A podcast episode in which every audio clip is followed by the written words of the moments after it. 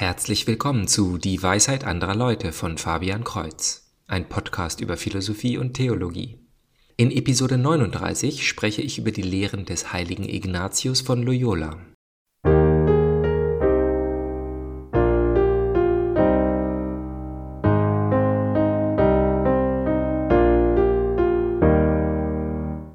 Als Einführung möchte ich heute den Anfang einer Geschichte über den heiligen Ignatius für Kinder vorlesen. Veränderungen können manchmal unheimlich sein. Selbst wenn du weißt, dass eine große Änderung gut ausgehen wird, kann sie noch immer Angst machen.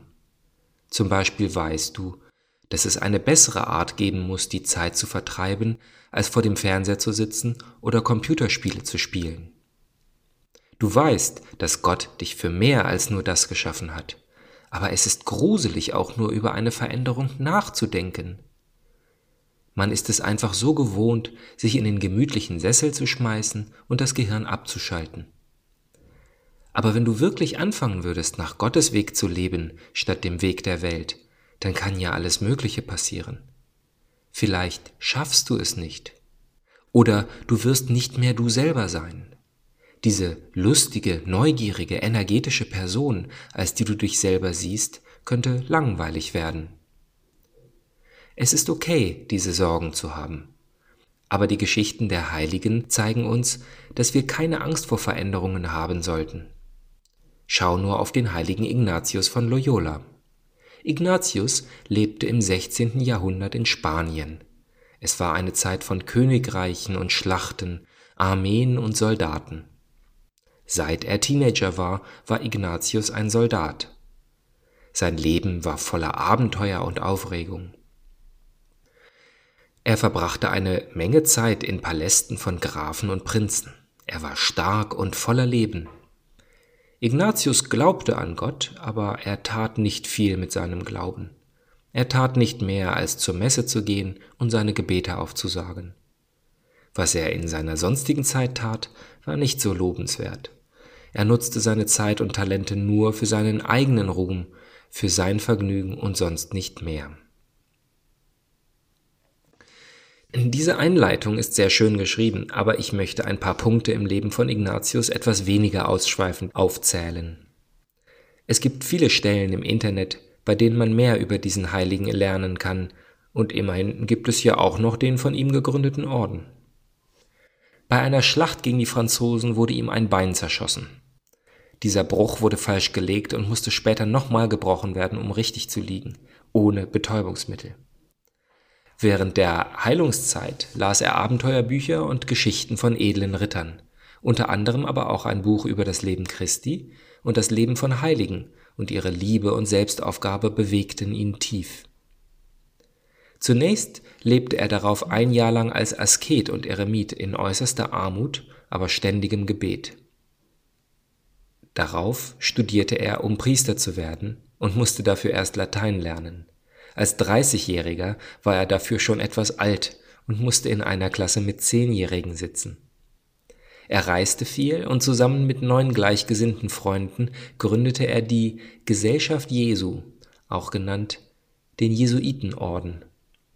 Schon ein paar Jahre später wuchs der Orden auf über tausend Priester und Mönche, die ihre Talente nun nutzten, für andere da zu sein und ihnen von Jesus zu erzählen. Aus dieser Zeit der Einsamkeit stammen die sogenannten Exerzitien von Ignatius von Loyola. Es sind ein paar Richtungsangaben, wie man zum Abschluss des Tages oder früh am Morgen beten kann. Man fängt damit an, sich der Präsenz Gottes bewusst zu werden und ihm für die Dinge zu danken, die am Tag gut gelaufen sind. Die Zeit sollte man sich nehmen, den Tag noch einmal zu beschauen und für kleine sowie große Geschenke dankbar zu sein. Als nächstes bittet man den Heiligen Geist, uns durch den schwierigen dritten Teil zu führen. Denn im dritten Teil denken wir nun an die Dinge, die nicht so gut gelaufen sind, in denen wir falsch gehandelt haben. Ohne den Heiligen Geist sind wir versucht, in Selbstmitleid zu verfallen oder eigene Fehler zu leugnen. In schlimmen Fällen kann die Konfrontation zu Selbsthass führen doch vom Geist erfüllt haben wir die Stärke, uns als geliebte Menschen zu sehen um so unsere eigenen Fehler zugeben zu können. Als viertes können wir dann um Vergebung und Heilung bitten. Handelt es sich nicht um eine Sünde, sondern einen Fehler aus Versehen, bitten wir um Heilung für den Schaden, den wir angerichtet haben. Wir bitten um Hilfe darüber hinwegzukommen, um weitermachen zu können. Auch um Weisheit bitten wir, damit wir schwierige Situationen in der Zukunft besser handhaben lernen. So schließen wir das Gebet ab mit der Bitte für den nächsten Tag. Wir stellen uns die Dinge vor, die wir tun werden, die Leute und die Entscheidungen, die wir treffen werden. Gott möge uns den Weg weisen, insbesondere in den Situationen, die wir schon jetzt als schwierig erkennen. Jetzt, kurz nach dem Jahreswechsel, ist es auch nicht unüblich, sich mit dem vergangenen Jahr auseinanderzusetzen.